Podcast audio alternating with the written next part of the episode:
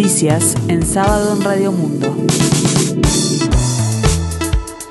Informa Gustavo Pérez de Rueta.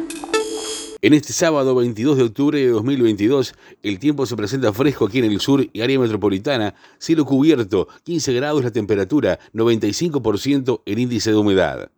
El alto representante de la Unión Europea para Política Exterior, el español Josep Borrell, de activa participación a nivel diplomático en la guerra ruso-ucraniana, viajará la semana que viene a Uruguay y Argentina, donde se entrevistará con los presidentes de ambos países y mantendrá reuniones con organizaciones regionales. La gira busca fortalecer las relaciones bilaterales y regionales. El plato fuerte será la reunión de ministros exteriores de la Unión Europea y la Comunidad de Estados Latinoamericanos y Caribeños, CELAC, que copresidirá Borrell y servirá para allanar el camino a la cumbre prevista para el año que viene durante la presidencia española del Consejo. Se trata del tercer viaje del jefe de la diplomacia europea desde que ostenta el cargo. La visita comenzará el lunes, este lunes 24 en nuestro país, donde se entrevistará con el presidente Luis Calle Pou, además de varios ministros del gobierno uruguayo. Al día siguiente viajará a la República Argentina, donde tiene previsto varios encuentros con el presidente Alberto Fernández y la vicepresidenta Cristina Fernández de Kirchner. El alto representante va a codirigir el tercer encuentro de titulares de exteriores europeos y latinoamericanos el jueves 27 en el último compromiso del viaje. El próximo primero de noviembre se votará la conformación de una comisión especial legislativa de 15 miembros que estudiará el proyecto de ley de reforma jubilatoria, llegado en forma reciente al Parlamento tras ser firmado en Consejo de Ministros. Se espera que se pueda aprobar en lo que resta del año, según aspiración del Poder Ejecutivo y la bancada de la coalición de gobierno. Se trata de una comisión conformada con 15 integrantes, 8 en representación de la coalición gubernamental y 7 por la oposición, según confirmó el senador Carlos Daniel Cami, coordinador de la bancada del Partido Nacional. Mientras tanto, el Frente Amplio sostiene que la reforma de la seguridad social es necesaria, pero no a través de la modalidad de reforma express en ese sentido, se señaló la necesidad de recibir delegaciones para poder entender y eventualmente hacer propuestas desde la coalición de gobierno e igualmente desde la oposición, para, en caso que lo entiendan necesario, transformar este proyecto que llega, eh, que ya llegó al, al Senado de la República. Así lo destacó la senadora Elian Quechichian, coordinadora de la bancada del Frente Amplio. El presidente del Frente Amplio, precisamente Fernando Pereira, aseguró que la fuerza política comenzará a analizar con la seriedad y responsabilidad de siempre el proyecto que envió el gobierno al Poder Legislativo que contiene la reforma de la seguridad social. A continuación, se refirió al costo político que genera el realizar la reforma y aclaró que la coalición de izquierda en ningún momento habló de los costos políticos, sino que fueron los senadores del Partido Nacional, Jorge Gandini y Gustavo Penades, quienes dijeron, según indicó, que perderían las elecciones venideras si lo presentaban. Si van a presentar el proyecto de seguridad social, parto de la base que van a dar los tiempos suficientes para que la oposición pueda hacer sus planteos, plantear sus modificaciones y en todo caso en el debate democrático lo aprobarán las mayorías, pero parto de la base que un cambio estratégico de este tipo tiene que atender la protección social en todas sus dimensiones, afirmó Pereira.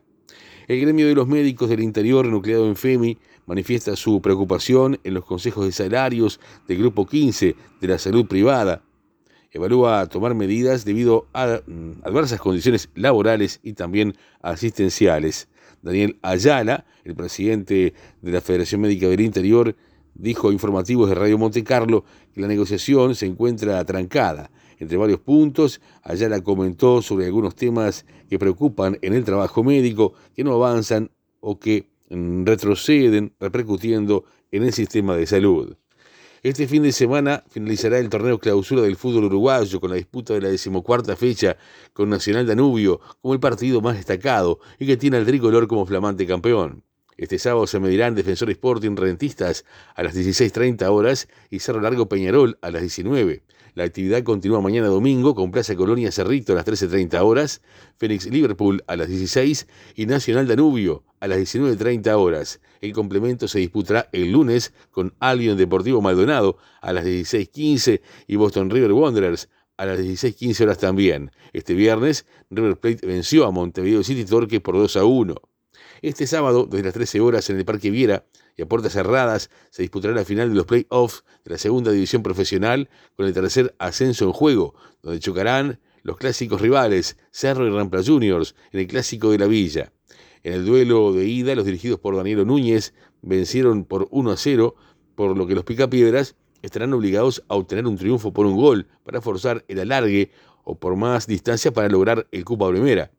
También quedaron fijados los partidos de ida de los repechajes por dos lugares en la segunda división profesional del año entrante. Bellavista, tercero de la primera amateur, chocará con Villa Española este sábado a las 10 horas 15 minutos en el Palermo, mientras que Central Español será local en el mismo escenario ante Potencia, cuarto en la Liga de la Primera Amateur.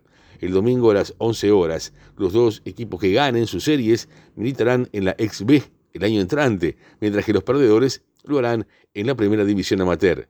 En la escena internacional, minutos después de recibir el encargo de formar un nuevo gobierno, la primera ministra italiana, Giorgia Meloni, confirmó al ultraderechista Matteo Salvini, líder de la Liga, como viceprimer ministro del Consejo y también titular de Infraestructuras. En tanto, Antonio Tajani, de Forza Italia, asumirá la cartera de Exteriores y será el segundo vicepresidente.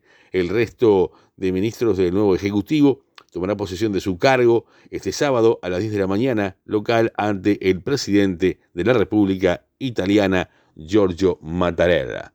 El tiempo continúa fresco aquí en el sur, cielo cubierto, 15 grados la temperatura, 95% el índice de humedad. La máxima esperada para hoy, 16 grados. Más noticias en sábado en 60 minutos.